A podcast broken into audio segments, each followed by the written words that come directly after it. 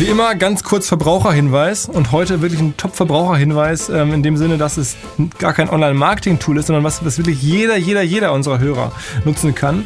Die Firma heißt Quasar, Q-U-A-Z-E-R.com, Quasar.com, so heißt das Portal und dort gibt es Dokumentationen und Reportagen anzugucken. Ne? Also wirklich Content, Top-Inhalte, kann man sich abends mit dem iPad aufs Sofa legen und dann Dokumentationen gucken über Hip-Hop, Gangs und Ganoven, grausame Tyrannen oder ähnliches.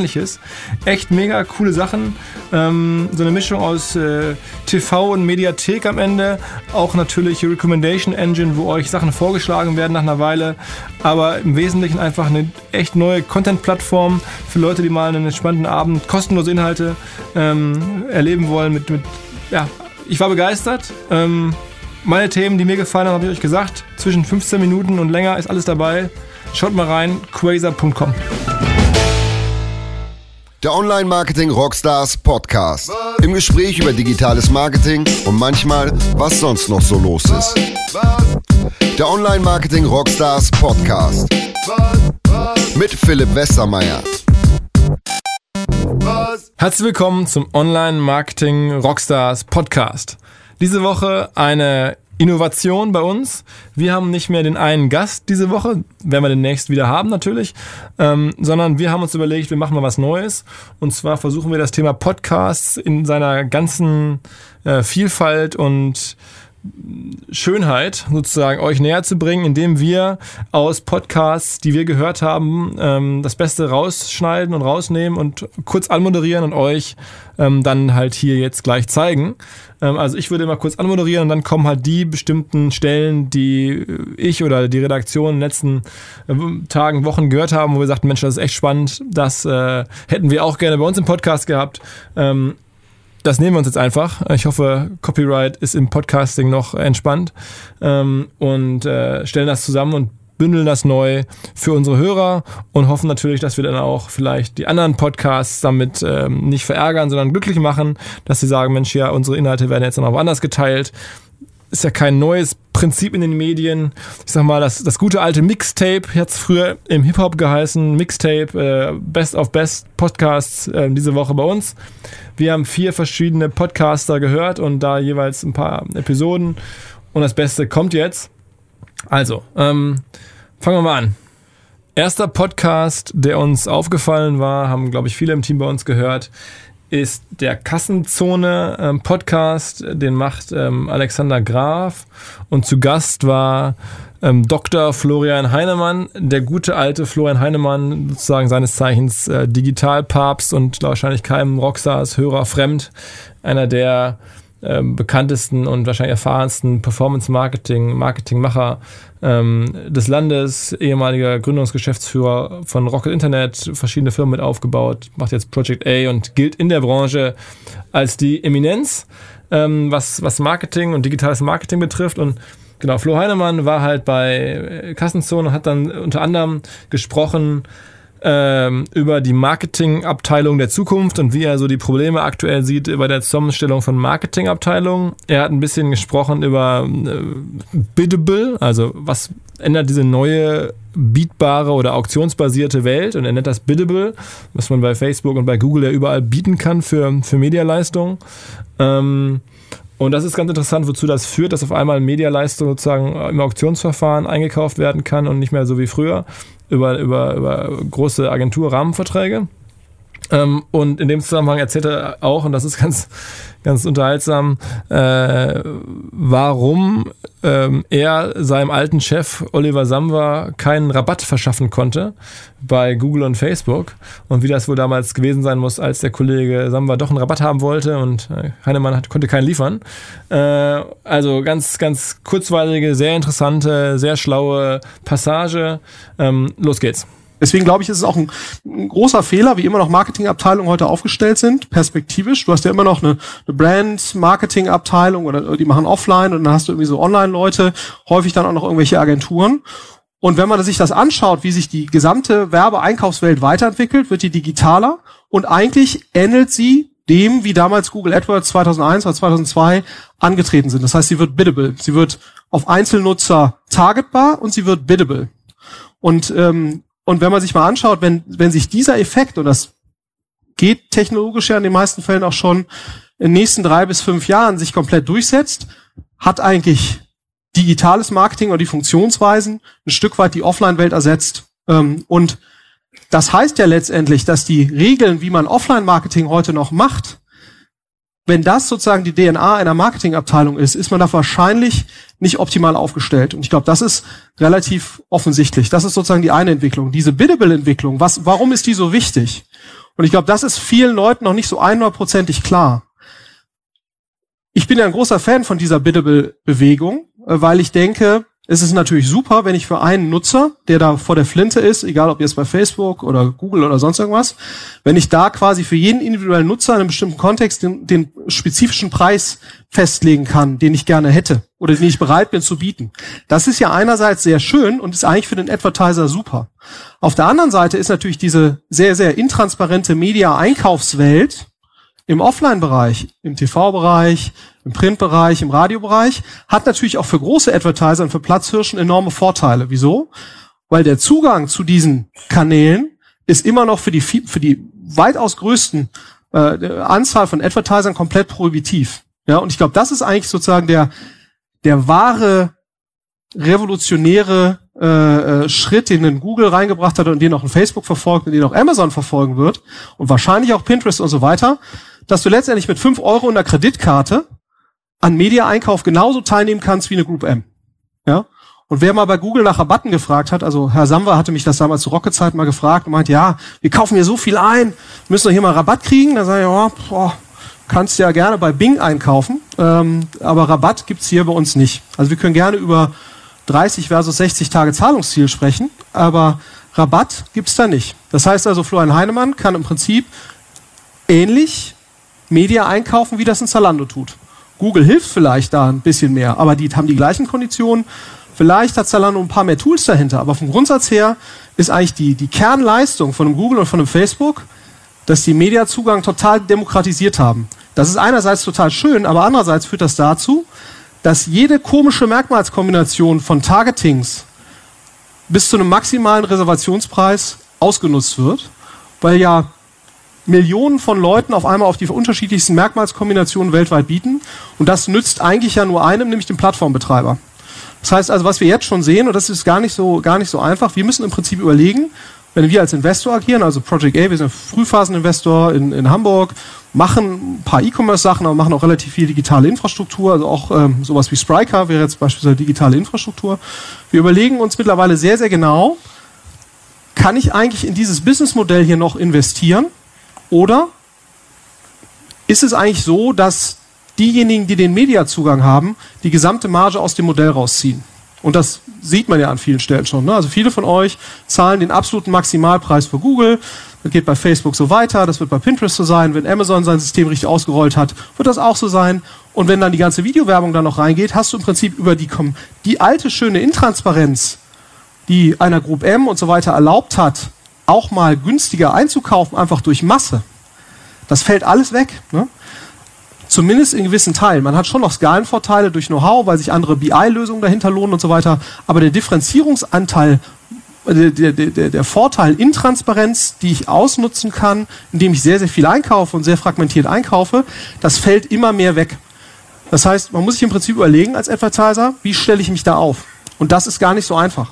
Nächste Stelle, die wir aus dem Kassenzone-Interview oder Podcast mit Flo Heinemann rausgezogen haben, ist die, wo er erklärt, warum Amazon so wahnsinnig effektiv im Marketing ist und so ein bisschen die Marketing-Denke von Amazon, der äh, von zum Beispiel Henkel gegenüberstellt, auch ähm, eine Top-Passage. So richtig klar. Wenn man schaut, was gibt ein Amazon für Marketing aus? Die geben 3,5 Prozent auf dem Umsatz Marketing aus. Also die Marketingkostenkur bei Amazon so ungefähr 3,5 Prozent. Nagelt mich nicht fest, lass 3,4 sein. Also bei Otto, Zalando und so weiter, also Leute, die sehr, sehr hohe Bestandskundenquoten haben, sind wir eher so im Bereich 10 bis 15 Prozent. Ja. Es ist natürlich die Frage, wie hat Amazon das geschafft? Und letztendlich hat Amazon das geschafft durch Investments in Produkte wie Amazon Prime, da dran gedockt eine äh, Bibliothek von Filmen, die letztendlich zu nichts anderem führt, als die Kundenbeziehung und die Retention zu erhöhen. Was heißt das jetzt für den normalen Advertiser? Das heißt, wenn ich nur Marketing mache und selbst wenn ich das richtig gut mache, hilft mir das eigentlich nicht, weil die Applikation oder die Webseite, wo jemand auftrifft, die muss eben so gut sein, dass Kunden letztendlich von selbst wiederkommen. Ich auch dieses Verständnis rund um den Kundenaufbau in der Interaktion. Und das geht halt nur, wenn ich im Prinzip ein relativ hohes Maß an Technologiekompetenz habe. Wo das insbesondere frappierend ist, und das ist echt irre, wenn man sich das mal anschaut. Man nehmen jetzt mal beispielsweise einen Henkel. Die geben zweieinhalb Milliarden für Marketing aus. Zweieinhalb Milliarden im Jahr. Ist echt viel Geld, ne? Sollte man ja meinen. Davon geht ganz, ganz wenig, ein verschwindend geringer Teil geht in Werbeformen, die zu einer direkten Interaktion mit dem Kunden führen. Der Großteil geht in irgendwelches Handelsmarketing oder in die Rewe oder wer auch immer letztendlich den Kundenzugang hat. Und meine These, und da muss man jetzt kein Magier sein, ist, wenn ich dauerhaft mich drauf aufbaue als Firma oder Marke, dass ich keinen direkten Kundenzugang habe, sondern nur indirekt über Dritte, die dann die Kundendaten haben oder nicht haben, also ich habe sie auf jeden Fall nicht, verkaufe, werde ich keine Chance haben, dauerhaft zu bestehen mit einem margenträchtigen Business. Weil was zeigt sich? Auch im Kundenzugang über Amazon ist letztendlich die gleiche Logik wie im Kundenzugang über Marketingplattformen. Amazon zieht die Marge über die Marketplace-Logik äh, oder die, die Marketplace-Aktivitäten sukzessive aus den Brand Aktivitäten raus. So, nächste Stelle auch aus dem Kassenzone-Podcast mit Heinemann. Ähm, Finde ich echt auch spannend, weil äh, er mehr oder weniger hier sagt, es gibt eine Renaissance ähm, von Storytelling und von kreativem Marketing. Ne? Das äh, ist, finde ich super. Ich bin ein großer Fan von. Ähm, aber es ist halt schon natürlich ein, ein, totaler Paradigmenwechsel, wenn man überlegt, dass auch eigentlich ein Heinemann und, und viele andere sozusagen aus der Berliner Schule ausgebildete Marketingleute ähm, groß geworden sind mit hartem Performance-Marketing, SEO, SEA und sowas. Ähm, und jetzt auf einmal in eine neue Welt hinein müssen. Also nicht nur ähm, die ganzen Oldschool-Marketeers müssen in eine neue Welt hinein, sondern eigentlich bricht diese neue Welt schon wieder um. Ähm, und während sie irgendwann mal performancemäßig und so wurde, wird sie jetzt schon wieder kreativ. Aber das ist im zweiten Schritt erst. Also diese ganze ähm, Entwicklung von Brand hin zu Performance, zurück zu Brand oder Storytelling ähm, schon ziemlich abgefahren. Ähm, interessante Gedanken dabei. Und deswegen bin ich auch sehr, sehr skeptisch, wenn man Marketingleute traditioneller Schule zum CMO einer Firma macht. Das ist sehr, sehr schwer weil ich glaube, das technologische Anspruchsniveau, das hier alles zu verstehen, in einem Niveau, dass man einfach nur sagen kann, das baue ich selbst, das source ich dazu, ähm, so mit der Tendenz ja eher relativ viel selbst zu bauen, weil nur dann bin ich in der Lage, ein gewisses Maß an Exzellenz zu erreichen. Das ist mit jemandem, der vorher eher Branding, Offlining und so weiter gearbeitet hat und keinen technologischen Hintergrund hat, ist das sehr, sehr schwierig. Das heißt, man muss sich eben wirklich überlegen, was sind eigentlich die Personen, in so einer Organisation, die in der Lage sind, das zu überblicken. Das heißt überhaupt nicht, und das ist jetzt das Fiese und das total Nervige, was ist mit Facebook passiert, letztendlich so die letzten drei, vier Jahre, Dadurch ist diese ganze Storytelling- und Content-Komponente wieder viel, viel wichtiger geworden. Ne? Total nervig, weil vorher konntest du im Prinzip äh, Leute nehmen, die waren, denen war eigentlich das mit dem Branding und so komplett egal. Ne?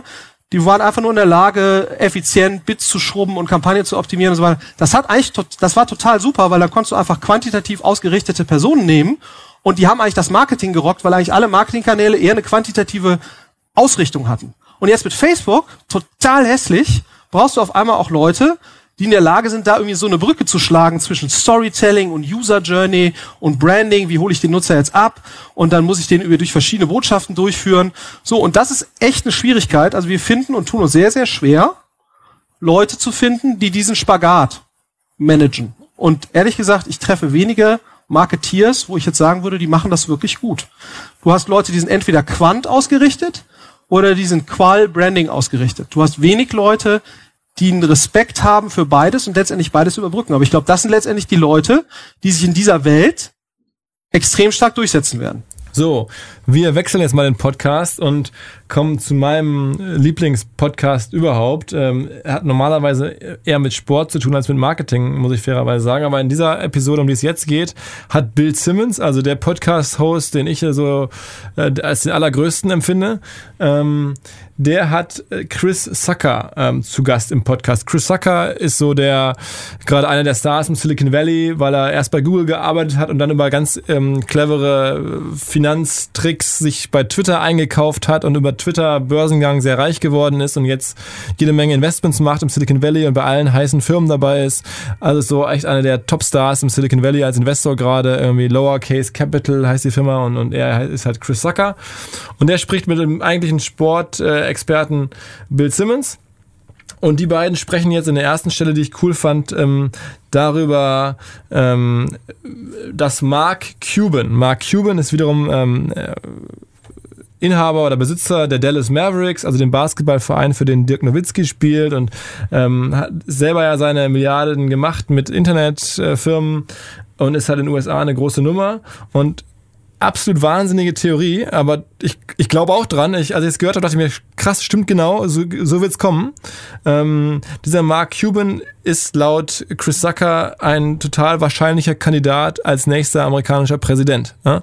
Ähm, und jetzt hier in der Stelle begründet, ähm, mehr oder weniger aus Marketing-Sicht, ähm, Chris Zucker, warum er glaubt, dass Mark Cuban demnächst US-Präsident wird.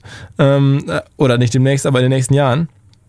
Und das ist eigentlich ziemlich eingängig und wenn man, äh, ist jetzt kein Kern-Marketing-Thema, aber hat natürlich viel mit Marketing zu tun am Ende. Ähm, Präsidentschaftswahlen zum Beispiel ja generell immer. Und ähm, ich wollte es euch nicht vorenthalten. Echt spannend. By the way, can I make a prediction for your yeah. audience? I think he's going to be president of the United States. Mark Cuban. Mark Cuban, I think, will be president of the United States. In the next but 2000 I mean, let's just look at it. I, I think Hillary Clinton wins this election and probably holds on for two terms. And then I think it's an open field, and I think Mark Cuban runs as a very moderate Republican and wins. So think about it. Donald Trump, one, of the things I've learned that's just been wild about my own personal journey and watching Cuban and watching Trump is that the minute you're labeled a billionaire in this country, everyone takes everything you say as Bible. It's just you you can do no wrong. Like they just think, well, that guy's smart. He made a bunch of money. He must be a genius. And it's completely untrue, obviously. You know a lot of billionaires who are wrong about a lot of things. Like, I love Mark Cuban, but I think he happens to be wrong more than he's right. And that's why we become good friends. But you listen to people who support Donald Trump and you see they just eat at the trough of his bullshit, but they they think it's just all inherently true because look, the guy's a billionaire. He made these businesses. The United States is a country. It should be run like a business. So let's hire a really successful businessman to do it. And I think Cuban has all of that. Like, watch the engagement he has on Twitter, and you'll see people just take what he says as gospel completely. So he's like and a so benevolent Trump. He's that's exactly right. I think he's not an idiot, and he actually does care, and he does read, and he is convincible on some things. Well, he also but, he was a great sports owner. I got to say, when he came in, people only owned a team one kind of way and if it was kind of the egomaniac sports owner always went the Steinbrenner type of way. And Cuban bought the team and was like, "Well, why do you do it this way? Well, why do we do it this way? Well, why don't we have nicer locker rooms? Well, why don't why isn't our plane awesome? Well, why don't we hire more stat guys?" And he just kept asking questions and it became a real competitive advantage for them. And then people ended up just emulating him. I think America loves that guy. I think he's not an idiot. People take him at his word because he's a billionaire. I think he's got crossover appeal. Uh, he's the American dream. I'm just I'm putting it right out there right now that right. Mark Cuban will be president of the United States. Der 14.09. ist ein Mittwochabend. Es ist der Abend des ersten Demexco Messetages und es könnte einer der schöneren Abende dieses Jahres für euch werden, denn dort machen wir wieder unsere Rockstars Aftershow im Bootshaus. Zwei Floors, ähm, 90er Floor mit Rednecks, Captain Jack, Olli P., das wird richtig abgefahren da. Auf dem größeren Floor noch irgendwie unsere Hamburger Homies, Daniel, DJ Matt, das Bo, Hänger Gang. Ähm, das wird ein volles Gebäude, volle Action, ähm, hoffentlich warm, hoffentlich sommerlich und ähm, wir schmusen zusammen. Tickets über unsere Webseite, seid dabei. So, nächste Sequenz aus dem ähm, Bill Simmons mit Chris Zucker Podcast ist, die beiden unterhalten sich über Twitter. Das ist insofern interessant, weil Bill Simmons hat halt irgendwie selber irgendwie vier Millionen äh, Follower bei Twitter und Chris Zucker auch ein paar hunderttausend. Und wie gesagt, Chris Zucker, wird er auch gleich erzählen, war einer der größten Investoren in Twitter kurz vorm IPO. Ähm, und beide kennen sich halt mit, dem, mit, mit Twitter halt sehr gut aus. äh, und unterhalten sich darüber, wo da die Probleme liegen und äh, ob man damit nun Geld verdienen kann oder nicht. Und, und Chris Sucker ist halt sehr optimistisch. Ähm, und gleichzeitig wird auch nochmal klar, finde ich, hinten raus in der, in der Sequenz, äh, dass es halt sowas gibt wie ein Revenue Product. Also du musst dir halt überlegen, mit welchen Anzeigenprodukten man am Ende Geld verdienen kann, welche Anzeigenprodukte passen zu der jeweiligen Plattform und in dem Fall halt Twitter. Ähm, es geht wirklich um Produktentwicklung und nicht jeder äh, kann mal so eben Produktentwicklung machen für eine Plattform und es ist halt wahnsinnig schwer, ähm, aus Reichweite Umsatz irgendwie zu ziehen. Und das wird irgendwie sehr schön klar und die beiden unterhalten sich drüber und, und ähm, ja, es kommen da irgendwie Gedanken oder so ein paar Anstöße, die ich, die ich ganz cool fand und mein Lieblingswort, das Revenue Product. Viel Spaß. Yourself. So wait, Twitter. Yeah. Well, People Twi- say was- Twitter can't make money, but I mean, we were uh, Twitter was pulling together so much data that it I remember an early meeting 2009 Marissa Mayer who was you know she's now she's CEO of Yahoo. At the time she was still at Google. We gave her access to the Firehose so we gave her a little chunk of Twitter data uh, and we said go parse that and see what you think. And she came back and said you know what's amazing? 62% of the URLs that are in like three days worth of Twitter data had never been seen by the Google crawler. So Google has this incredibly pervasive and comprehensive index where it's constantly out spidering and rolling up all the pages it can find on the web. And 62% of the links that we had in Twitter, they had never seen. So it had, we knew right away, it had this incredible, incredible corpus body of data. Plus, it was real time in a way that the other sites weren't. And so we knew we were onto something great and that it wouldn't be that hard to monetize both in a stream as well as on a search basis. And yet it was just the number one objection I would get when I would speak on behalf of Twitter or be on a panel. It's just, how is this thing ever going to make money? I'm just like, if it's not obvious to you right now, then maybe you should be in another line of work. but people are still asking that in April 2016. for a company that makes a couple billion dollars a year, I love it. Like, Yeah. it, it's just it's fascinating. I mean, when I see the same, I'm not a Snapchat investor, but I see the same thing where people are like, "Will Snapchat be able to turn the you know attention of a few hundred million daily active users into money?" What you know, the jury. You know, it remains to be seen. You're like, come on, are you kidding me? Of course, Right, they've got all this attention. Flipping that around though, I mean, MySpace had a lot of users at one point. Yeah, but they hadn't turned on the monetization that we did. In fact, they farmed it out to us at Google. We were doing basically remnant AdSense ads. Where we did like a nine hundred million dollar three year guarantee uh, with MySpace to just monetize that with some really poorly targeted AdSense ads. So there wasn't a native format. Like if you think about Twitter's advertising, those tweets, the the advertising format itself is a tweet, right? That was a genius notion that Evan Williams came up with is just the the ad shouldn't be a banner and it shouldn't be some ad cast off to the side, but it should be the tweet. It should be the trend. It should be native and specific to that platform, and that's worked incredibly well for them. Um, with Twitter, I've been frustrated by them the last few years. I know some people that work for Twitter, and we talk about it. Always be, I'd be asking some of these same questions. I, what I never understood with Twitter was why they were so afraid to innovate and take chances and grow the product. And their attitude from 2009 to like 2013 was basically, look, we're Twitter, we're doing great. We don't need this other stuff. That's how I felt as a user. We don't need to do this because uh, people are already using us, and people in all these countries are tweeting, and we're affecting elections, so we're fine. And now it seems like they're like, oh shit, we need to do stuff. Yeah, I, I mean, look, nobody's more frustrated than I am. I know you're mean, the I'm- most famously frustrated Yeah, person. I mean, just to, for the sake of reference, by the time of the IPO, I, I own around 18% of the stock. I Yeah. mean, I, I was the largest, my, my kind of group of funds were the largest shareholder in the company. And so uh, I've, there's literally no one who's as frustrated as I am by what I see too as just stagnant growth. You know, one of the things that I think happened, and a theme you've come across in your own career and you've seen in other people's careers, is that this was a company that was previously run by the founders, and um, in 2010, the one of the co-founders, Evan Williams, who was CEO, was pushed out in favor of the COO, who was a business guy, and um, and for a long time, basically the next three to four years, maybe five years, there was no real product person at Twitter. There was no one who lives and breathes and thinks differently about product. Instead, it was a, a company where we had an incredibly successful uh, head of revenue and Adam Bain. He's amazing, and, and he was innovating a little bit on revenue product. But we didn't really have at the very top of the company a core consumer product person driving innovation there. And we see this sometimes in companies that are no longer run by the founder. You don't necessarily have the moral conviction to go ahead and change everything up. One of the things I admire about Snapchat is that they're innovating before they have to. They keep making changes on the platform, even though everyone likes the thing they've got today. And one of the reasons they can do that is because Evan can just wave his hand and say, make it so. Zuck does something really similar. Uh, you know, Zuck's even been successful just buying companies by waving his hand, just saying the Oculus guys are doing something surreal over there. They should just be working here.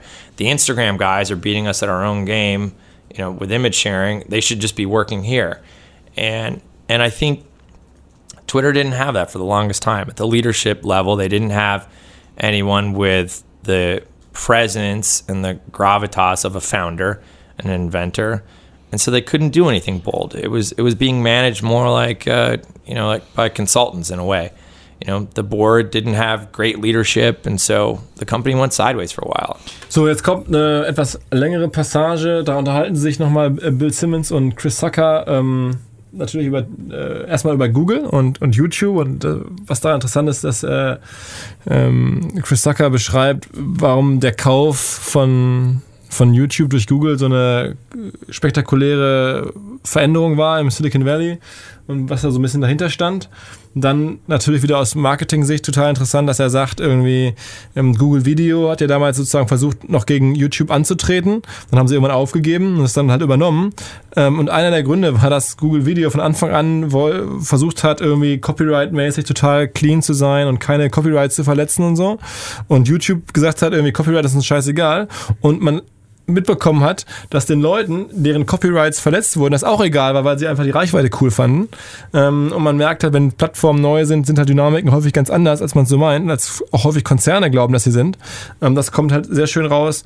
Äh, entsprechend äh, unterhalten sich die beiden dann noch ein bisschen weiter über über Live-Video heutzutage, ähm, was ist da so los ähm, und immer wieder über, über Evan Williams. Evan Williams ist einer der, einer der ähm, Gründer von Twitter und der Gründer von Blogger und der Gründer von, von Medium.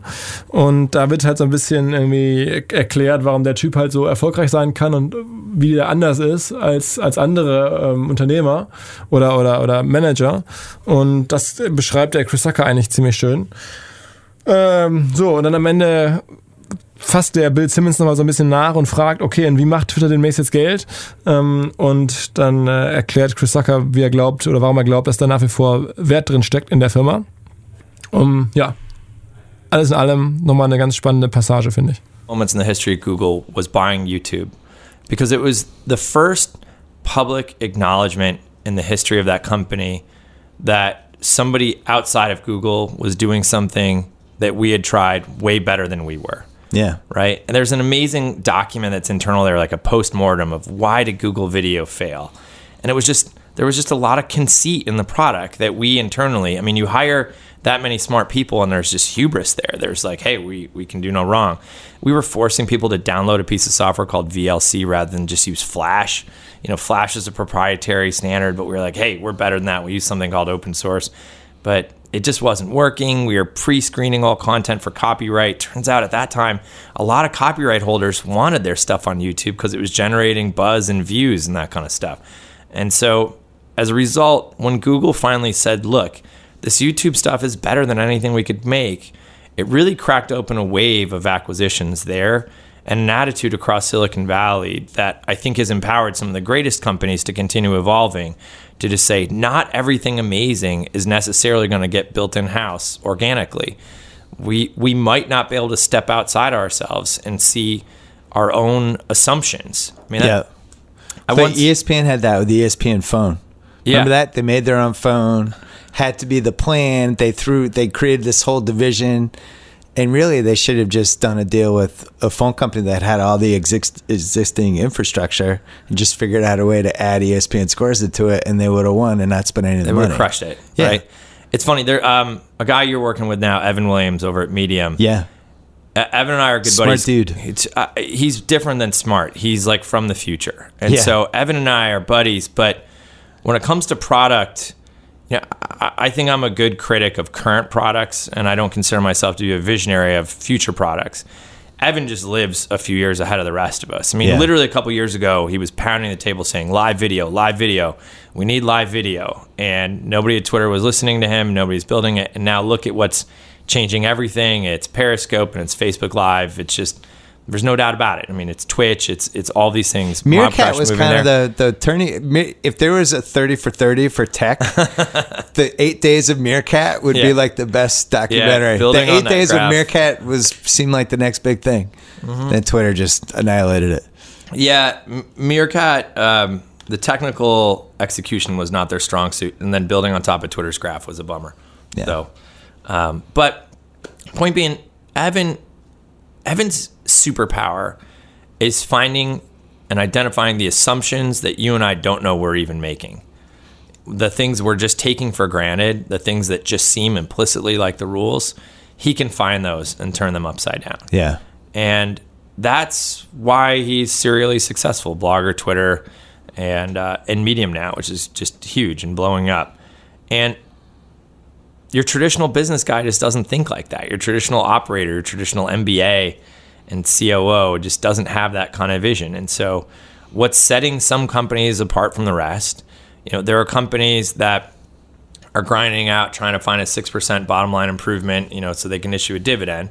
But when you really look at Silicon Valley, the ones that are growing by leaps and bounds, that are blowing people's minds, there is an independence of thought that's just unbounded by reality. And so they can see into the future, they can make bold predictions, and they can they can really stake the future of the product on things that you and I might not see yet. you never told me how Twitter was going to make money. I mean, Twitter, like literally, I, that's the funny thing. Twitter has a user problem, definitely not a money problem. Yeah. So, I mean, it's in fact, you know, they're, they they report earnings tomorrow. By the time people hear this, they will have reported earnings. Most of Wall Street expects their monetization per user to have gone up, and then the jury's out on whether they're going to have more users or not. Probably a mild increase, but they they have figured out how to monetize the attention you spend there. They just haven't evolved the way you engage with those tweets to make more and more people go there. I mean, it's frustrating to hear people say Twitter may never go mainstream when you're like, okay, so 67 million Americans use it a month. That's more than watch all the major sports leagues combined.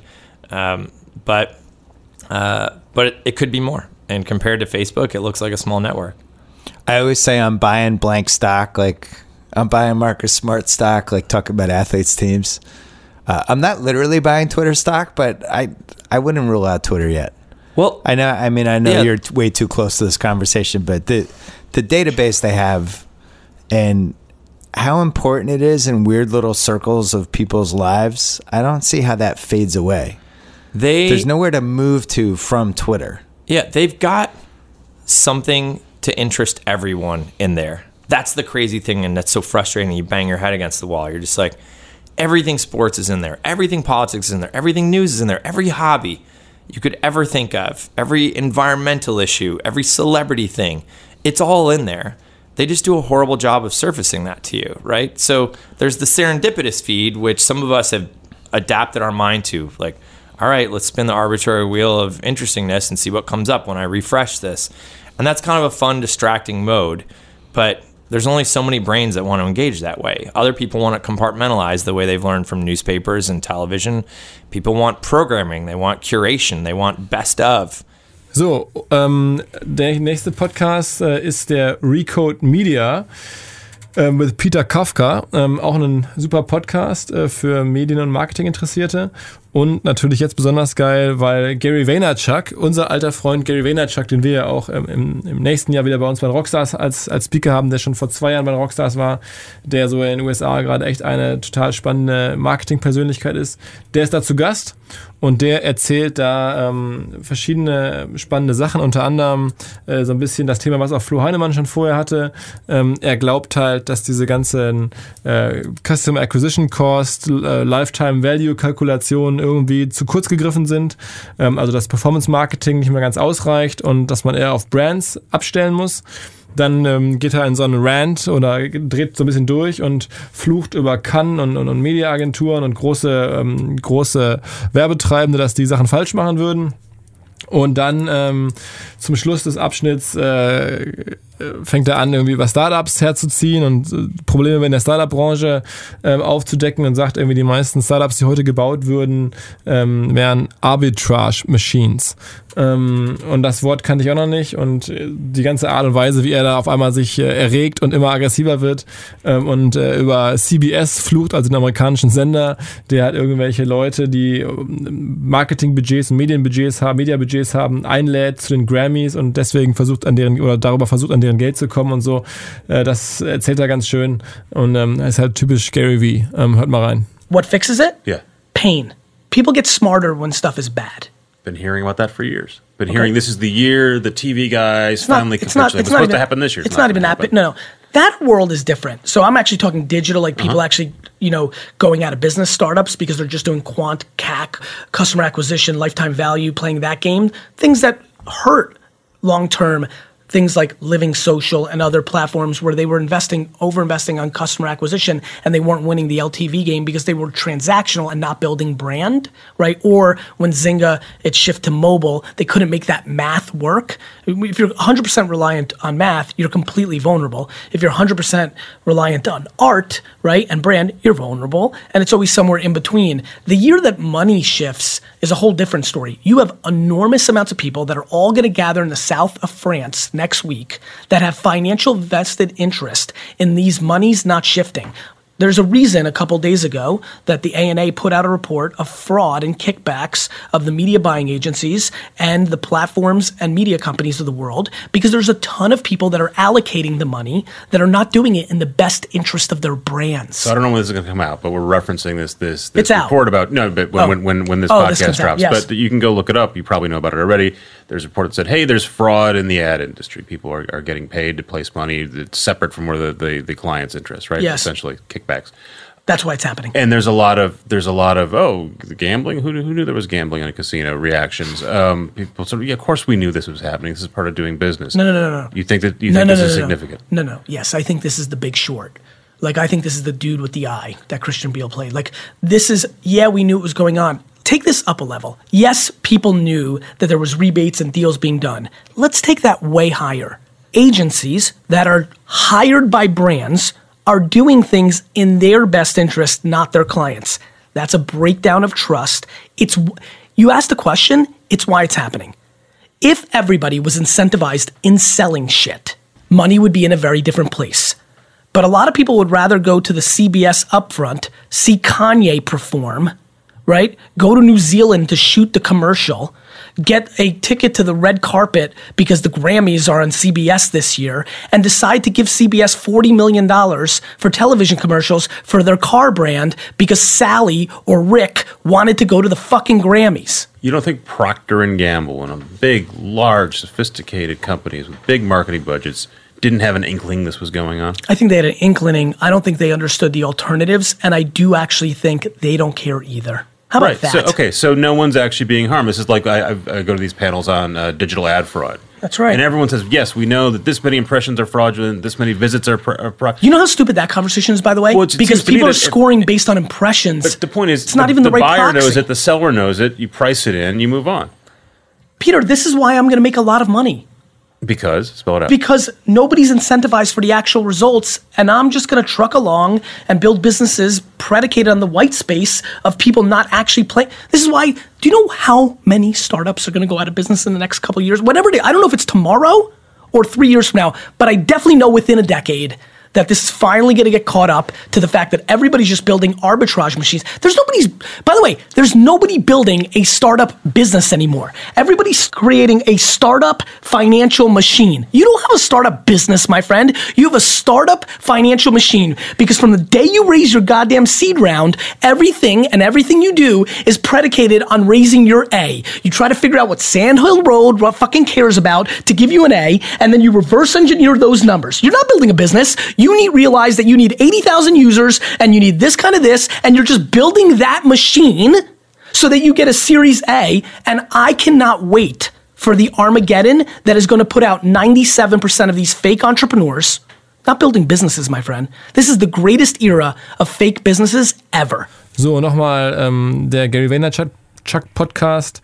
Ähm, am Anfang spricht er so ein bisschen über, über Facebook Live und erklärt, wie das gerade für ihn besonders funktioniert und dass so generell seine Art ist, halt immer möglichst früh da zu sein und, und undervalued äh, Media Spaces zu entdecken.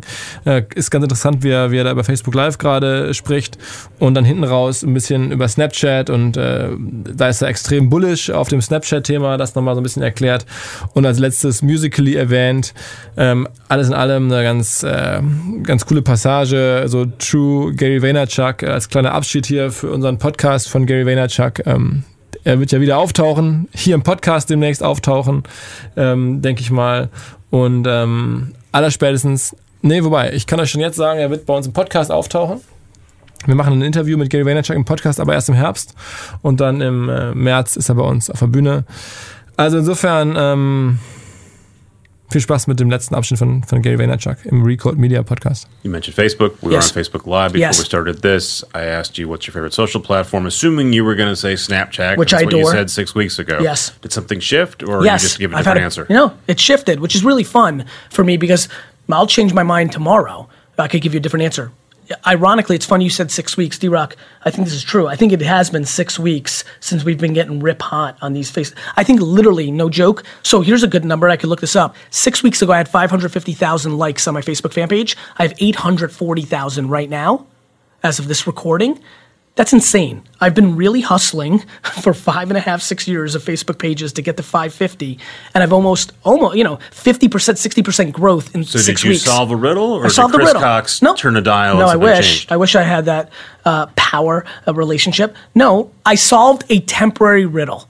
In the same way I solved a temporary riddle on Google AdWords when nobody knew what it was and bought a lot of wine terms and built a huge wine business, I solved a temporary riddle, which is I think that my creative team has figured out how to make videos that are more compelling to share and consume with captioning, with the first five seconds, with the copy that I write, with the way we edit, with the time frame, you know, whether it's 99 seconds, three minutes, five minutes, not just 15 and 10 and seven. I think, you know, I put out good content. You know, I, I know how to get people interested. I've got charisma. But you were doing it for a year, so something you just you just Yeah, I solved think it in the I- last. Six, what is the thing that you captioning first five seconds real real hardcore belief in the copy that we're putting out against it uh, just you know just getting tighter getting smarter So six weeks ago, Snapchat was your thing. You love that. Everyone loves Snapchat. and obsessed everyone's with it. throwing money at Snapchat. Obsessed. Um, we've talked before. It seems like Snapchat is the cool club that not everyone can get into. I talked to one of the guys who just put in 1.8 billion dollars, and he said, "Well, the way it's going to work, the way I'm going to get my money back, is Snapchat has to grow 3x for that to work." Do you see that happening? does he say 3x in users Yeah. the answer is yes If Snapchat grows 3x in users, can't by definition can it not be the cool club? Isn't it full of people like me? yes i think cool is the wrong terminology for it Okay, so how does it grow 3x and not scare off all the people that are using it now that are the reason the the- advertisers are all there? the same way facebook did we just watched this movie So you don't believe so? literally one of- one literally the- can, can, can we produce this well can we pick up peter from seven years ago asking the same exact question about facebook by the way, though, one of the theories of Snapchat is, oh, that's everyone. Everyone who's using it are people who used to be on Facebook. They're going there because their parents don't know they're there, because their parents can't figure. It wasn't who them. used to. That's where people say it wrong. It's the people that could have that have chosen this instead. Yeah, that's right. That's why Zuck's tried to buy for three billion because that's Yeah. a vulnerability to Facebook. It's crazy that he turned that money down, right? That's what happens sometimes. Can you imagine getting a three billion dollar offer and saying nope? I can imagine that Evan was very confident. And guess what? It becomes a hell of a story now because he's on his way to possibly pulling off um, something that a lot of people didn't think he could. You are short on time. What is the? Let's give our audience a tip from you. What is the thing you are most excited about in the next six months? You want to put your money into? You want to put your ad dollars into? I'm excited that Snapchat happened. I'm excited that musically might happen. I love that even though I'm 40, I you know I don't feel like I'm going to lose touch with 13 year olds and 70 year olds. As long as there are always going to be new things that can capture the world's attention and hit scale because the internet is now at scale, I feel like I get to play. So there's nothing specific over the next six months. It was that I needed something to come along post Facebook and in social media to make me feel like this game would go for a long time. And that was called Instagram and Snapchat. And now there's one that's kind of making some noise called Musically. So I love that this game. I want to be old and crusty and look like Yoda and be like, I told you it was going to be shmooga dot booga, you know? And so that's my dream that I get to keep playing this consumer arbitrage of attention. Where does everybody think it is? But I actually know it's over here. So, das war der Online-Marketing Rockstars Podcast für diese Woche. Bisschen anderes Konzept. Ich hoffe, es war was Interessantes, Spannendes für euch dabei und die Mischung und die verschiedenen Meinungen, verschiedenen Akteure haben euch gefallen und es war irgendwie eine gute Zusammenstellung, ein guter Mix.